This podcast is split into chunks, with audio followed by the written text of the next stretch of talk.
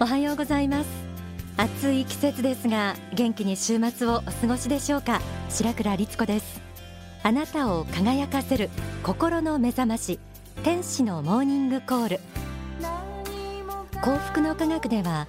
自助努力の教えがよく説かれます。それは人間は努力によって未来を変えていくことができるという観点からも説かれるものです。もし運命というものがあらかじめ決まっていてそれが変えられないものだとしたら人間が努力をする意味はなくなってしまいます。でも仏法真理はこう説きます。運命はあるけれどもそれは決まった筋書きがあるということではない。その人の考え方の癖を見ればこのままいけばこうなるだろうという予想のことだ。つまりその人の未来は努力次第で良いものにでも悪いものにでもなるということです、えー、これは私自身仏法真理に出会ってとっても励みになる元気になった教えでした。今この努力の大切さということを改めて解く人って少ないかもしれません。どちらかというとできるだけ努力をしないで楽に人生を送るための方法の方が流行っているといえばいるかもしれません。でも仏法真理は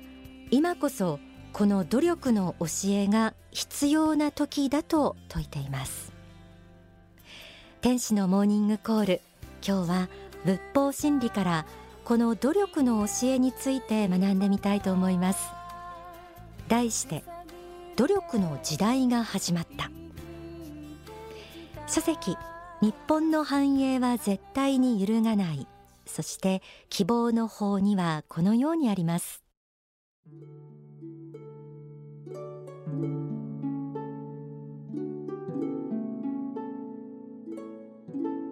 今世間ではこれから不況になって苦しい時代が来ると言われていますが私としてはむしろ待ってましたという気持ちを持ちたいものだと思います。そういう苦しい時代というのは普段は十分に見えなかった努力が見えてくる時代です。どこもうまくいっていたように見えたのがずさんな経営をしていたところと一生懸命に水面下で努力していたところとがそれなりにはっきりと区別がついてくる時代です。そういう選別の時代が今始まろうとしているのです。経済の後退によって一時期不況のように見えたり時代が何十年か前に戻ったように見えたりすることもあるでしょう。それはあなた方に対して自分がわがままを言ったり贅沢をしたり他人の力に頼りすぎたりしたところを振り返り人間の原点に帰ってなすべきことをなし努力せよということを教えているのです。今不況の影響でお仕事で苦労されている方たくさんいらっしゃると思います。でもちろん環境や制度のせいで起きる問題もあると思うんですがそればかり言っていても解決することはありません。こうした苦しい時にこそ何かに頼ろうとする気持ちを一旦捨てて自助努力の精神を持ちたいものです。厳しい時代こそ努力が道を開いていく。ということなんですね。発展思考には自助努力の力について次のように書かれています。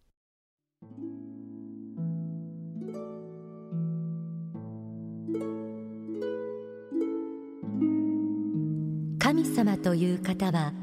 人間に対して非常に公平に考えておられます。添付の資質が十分でないならば後天的な努力で補えといつも教えてくださっているわけです。それならばどの程度の努力をすれば成功するのでしょうかと言われる方もいらっしゃるでしょう。それについては努力の質と長さに比例するというのが答えになります。比較的短い期間の努力によって成功を収めることができる人はやはり才能の質が高かったのであろうと思います。しかし大抵の人はそうではなくて成功するまでに5年10年あるいはそれ以上の歳月を必要とするものであるように思います。ですから才能がまだまだ十分ではないと思う方はその出発点を謙虚に捉えそして産まずたゆまずコツコツと努力をしていくことが大事ではないかと思います。毎日少しずつ少しずつ積み重ねていくことで次第次第に信じられない世界まで進んでいくことがあるということなのです。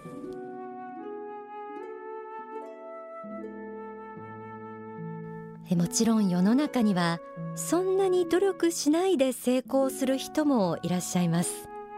そうした天賦の資質を持っている人に対しては素直に祝福することが大切だと思います。たとえ天賦の資質を持っていない人でも神様は努力によって補えるようにしてくださっています。これは希望の言葉です。むしろ自分には何の才能もないと思う人は努力そのものを才能として身につけるチャンスかもしれません。努力は人生を切り開くためのオールマイティな才能なんです。こうした努力をする人には実は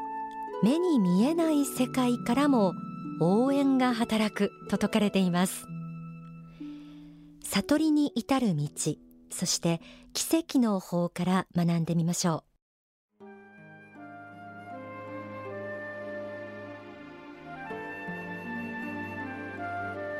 天は自ら助くる者を助くというのは真実なのです。やはり自分を自ら救おうとしている助けようとしている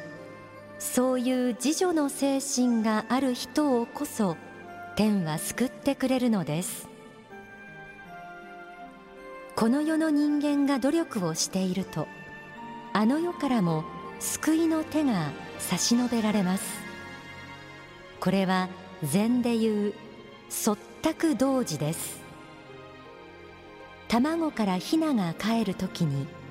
ヒナは殻の内側からコンコンとつついて自分の居場所を教え親鳥はそこを外からくちばしでつつきます。ヒナが出てこようとする努力と親鳥が殻をつつく力とが一致して卵の殻が割れヒナが帰るのです。そのように人間が自助努力をしている時同時にそれを超えた大いなる他力もまた救いの手を差し伸べているのです。大きな慈悲がいつも望んでいることを忘れずにその慈悲と手を結ぶような自助努力をしていくことが大切です。天は自ら助くる者を助く。目に見えない世界には私たちの人生を応援したいといつも思っている天使や菩薩といった存在たちが数多くいます。そうした存在たちは特に地上で努力をしている人。一生懸命頑張っている人を応援してくれるようです。そう考えると自分が頑張っていることは必ずしも他の人に認められる必要はないということですよね。陰ながらコツコツと頑張っている人にはこうした天使や菩薩たちの助力も働いてきて人生を大きく好転させるということです。努力は人生を幸福に導くための大きな力であるということをさまざまな角度からここまで学んできました。ただ仏法真理では自助努力その過程自体も楽しむべきものであると説かれています。幸福への方法から学んでみましょう。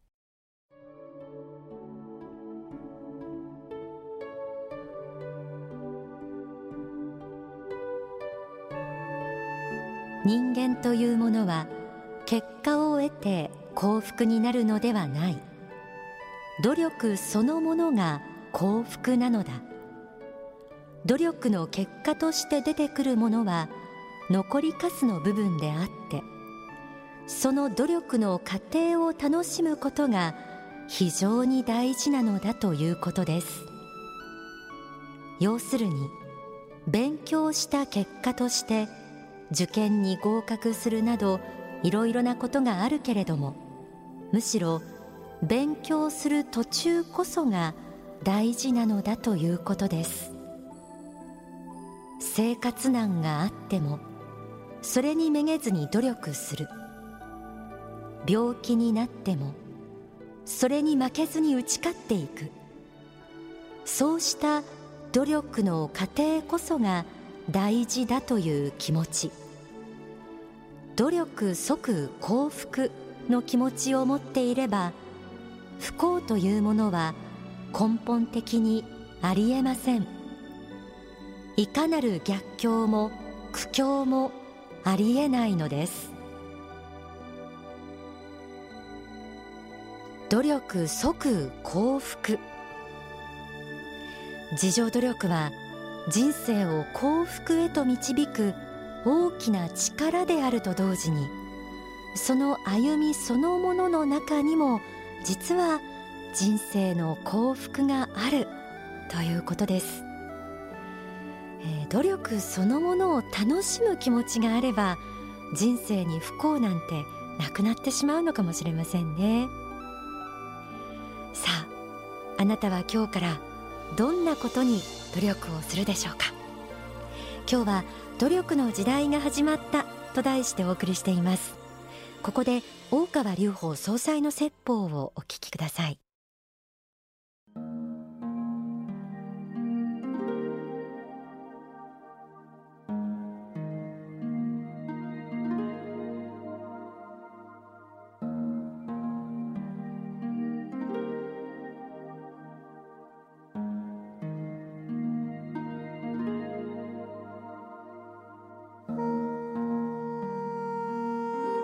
繰り返し言っておかねばならないと思うことは、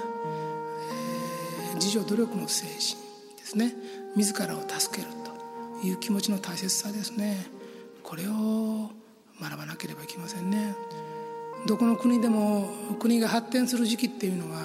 この自助の精神ですね、えー、自分のことは自分でやっていこうと思う人が大勢出てくるんですよ。ところが国が衰退していく傾いてきますとねえー、自分のことは自分でできなくてですね、えー、国が面倒見ろ社会が面倒見ろ、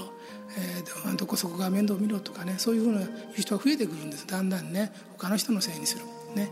えー、国が面倒見るべきだ。党や県が面倒見るべきだ、ね、町が面倒見るべきだ。とかですねあるいは学校がやるべきだとかですね、えー、何とかがやるべきだっていうふうな形で他の人が責任取ってやるべきでっていうことで自分の責任を言わない人が増えてくるんですね。こういうふうになっていくとだんだん国力が落ちてきてですね国が下っていくんですね。ある時までいい調子で、えー、強くなった国がだんだん下がっていく、ね、イギリスという国でも、ね、1718世紀19世紀とかと、ね、国が上がっていく国力がついていく時には、えー、偉い人もいっぱい出たし、ね、産業革命の牽引者ね引っ張る役となって立派な人が出て他の国までどんどん影響が出ていっていったですね強い光が出ましたけども20世紀になってから少しですね人に面倒を見てほしいというね国が面倒を見てほしいとか他の人に依存する気持ちが強くなった考え方が強くなっていくと国力がスーッと落ちてきてね、えー、困ったこともありますね。やる気があってですね自分の力で生きていこうと思う時は周りがだんだん良くなっていってですね今度そういう人の助けがなくてもいけるようになっていくんですが弱っていってこう助けがいっぱいいるような社会になっていきますとですねますますお互いに悪くなっていくようなそういうことがありますね。だから、えー、優しい社会ではあるんですけどもダメになっていく社会でもあるんですね。日本も高度成長してこれからもう一段、えー、発展し続けられるか。それともダメになっていくかっていうのはこの辺にかかっているんですね。だから子どもたちが一人一人自助努力の精神を持ってですね自分は自分で頑張っていこうという気持ちを持っているうちは国は大丈夫なんですね。国家というのはまだまだ成長するんですけども子どもたちがもう、えー、周りの環境の生徒がでダメになったんだっていうことを自分たちでも思うようになり大人たちもそうですねこんなもうあっちもこっちもダメですからダメでしょうねって学校もダメだし世の中もダメだし会社もダメだしみんなダメだから子供がダメになっても仕方がないわねっていうような時代は優しく見えるんだけど結局何にも良くならない、ね、解決しないでみんなで愚痴を言っているっていうか愚痴とか不平不満を言っているような、まあ、そういう時代になるわけですね。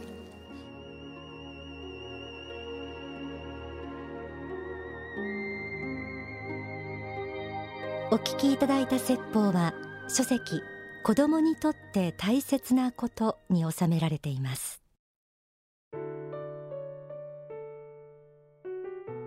努力することの価値努力することで何かを作り上げることの喜びは仏から人間に与えられた人間の尊厳でもあるんじゃないかと私は思ってるんです。人間は子供でも大人でも放っておけば惰性に流されて努力を怠るサボる面もありますが逆に一歩を踏み出して努力を始めた途端自分の努力に手応えを感じてそれが喜びだとわかる生き物です。今何かに向けて頑張っている人